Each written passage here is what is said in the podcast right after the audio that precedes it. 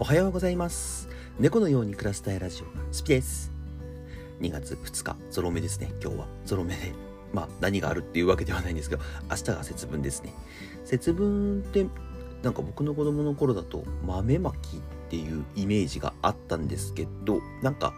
うんなんだろう。今最近だとどっちかというと恵方巻きの方が有名ですよね。なんかコンビニとかでも普通に売ってますし、皆さん自宅でも作ったりとかするんじゃないかなと思う。あれいつから入ってるのかな？それとも秋田県では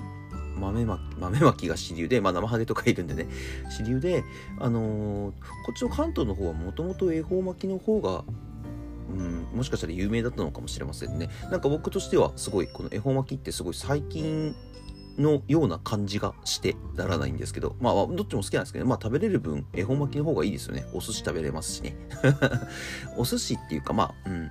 海苔巻き、海苔巻き、海苔巻きお寿司か。お寿司ですね。まあ、すごく個人的には恵方巻きの方が好きです。今年もね、明日は、あの、南、今年どこだ？ちょっと方角ちょっと忘れちゃったんですけど、その縁起のいい方角の方を向いて、まあ、今年1年まあ、今年1年の祈願って何回するんだよって話ですけど、まあまあでもね、縁起のいいものはなるべくやっていこうかなと思ってます。まあ、あの活動者としても、まあ、あの起業をしてるっていう意味でも思ってね、やろうかなと思っています。じゃあ、それでは本編に入っていきます。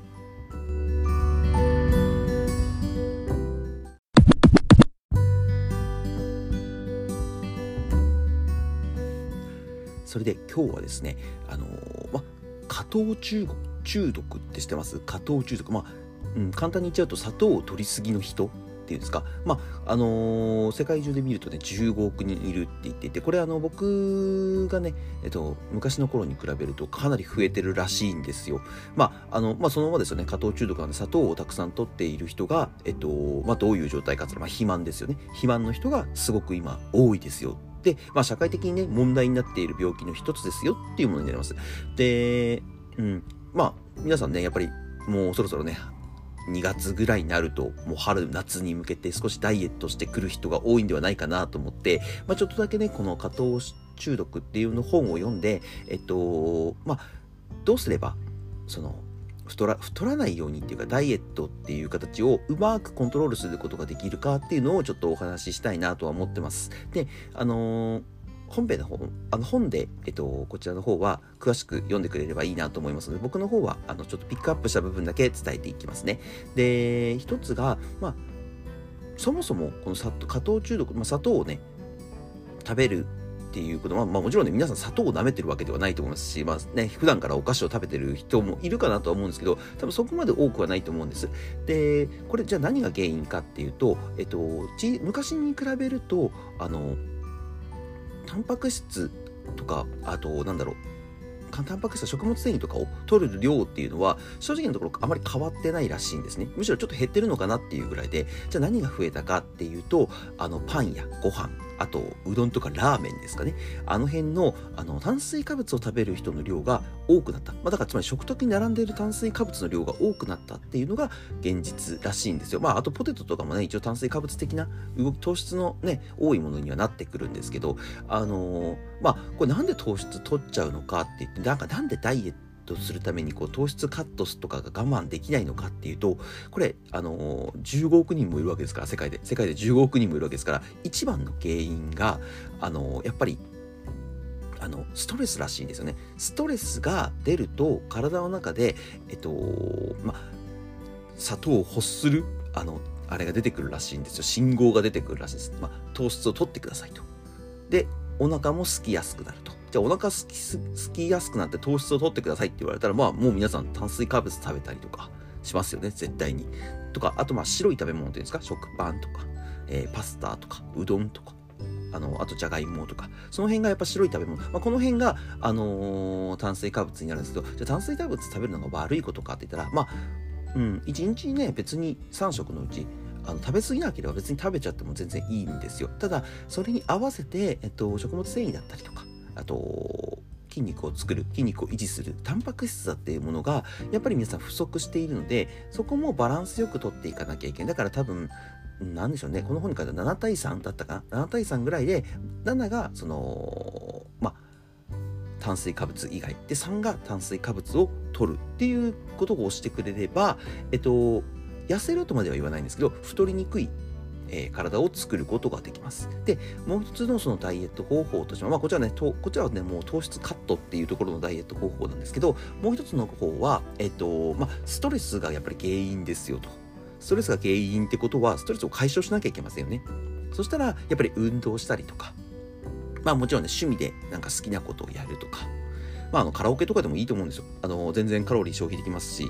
あの、ストレスもね、あの、好きな人はね、叫んだりして、あの、僕、僕あんまり一人でカラオケ行って叫んだりとか、まあ友達ともあんまり行かないんですけど、あの、カラオケ行って叫んだりとかすると多分ストレスって飛ぶと思うので、で、やっぱりストレスのない社会で、やっぱり今社会的にすごいスピード感で動いてますし、あの、やっぱりいろんなことが、あの、社会に出てる人に今、厳しい世界だとは思うんです。あの、格差社会とか、あの、いろいろあると思うんですやっぱ絶対ストレスって感じるんですよ。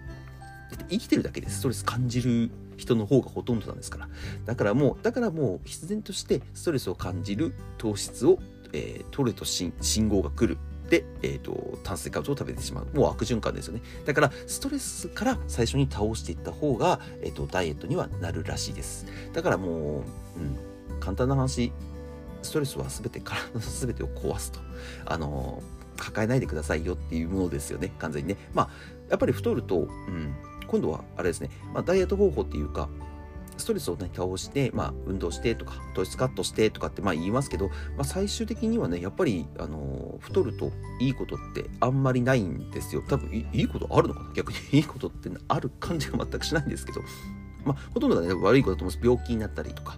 あと、まあ、成人している。成人しているとか、まあ、年齢がね、少し、やっぱ20代後半以上だと成人病とか、あと、うん、糖質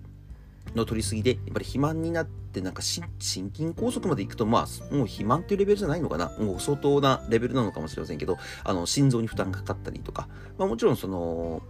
なんでしょう。糖質をね、分解する能力にあの肝臓だったり膵臓だったりも使うので、で、まあ、そのあたりもね、絶対良くはないかなと思うんです。あと、お酒ですね。まあ、お酒はですね、これ別に飲みすぎなければ別に悪いものではないんですよ。むしろね、いいものとかもあるので、やっぱり赤ワインとかはやっぱり体にいいですし、まあね、なんかポリフェノールでしたっけ？とかも入ってるので、あのー、肌とか髪の毛とかにも、まあ、女性に嬉しい成分がたくさん入ってたりもするので、あのー、赤ワインとか、あとまあ、うん、なんだろう、多分日本の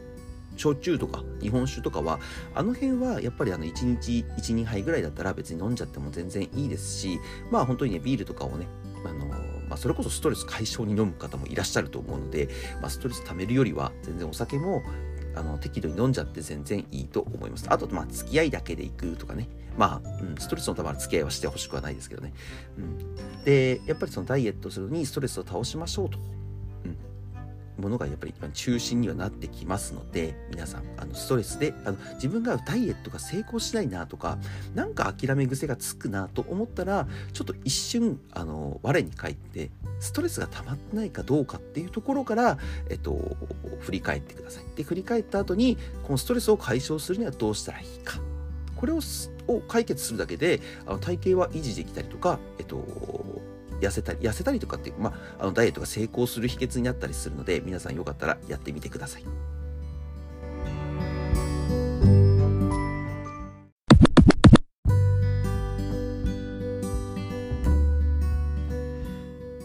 ということで、今日は、えっと、まあ、食費、食事方法、うん、食事方法っていうか、まあ、ダイエットと、えっと、ストレスのところでお話をさせていただきました。あのー、こちらの本ね、まだまだ全然、あの、読めば読むほど面白いこと書いてるので、概要欄の方に本のタイトルをいつも通り貼っておきます。で、えっと、概要欄の方に僕の SNS の方が貼ってありますので、よかったらフォローしてください。いいねもしてくれると嬉しいです。また、こちらの番組、放送ですね、ラジオ放送の方ですけど、こちらの方もフォローといいね、コメントなどいただけると励みになりますので、よかったらよろしくお願いします。それでは、次の放送でまたお会いしましょう。バイバーイ。